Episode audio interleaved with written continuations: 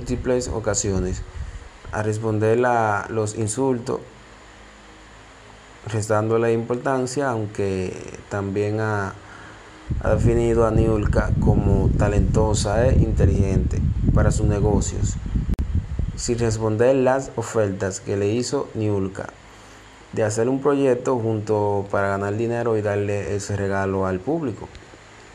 Bueno, eso es lo que se dice. Eh, mi gente, eh, vemos aquí que, ¿verdad? Vemos aquí que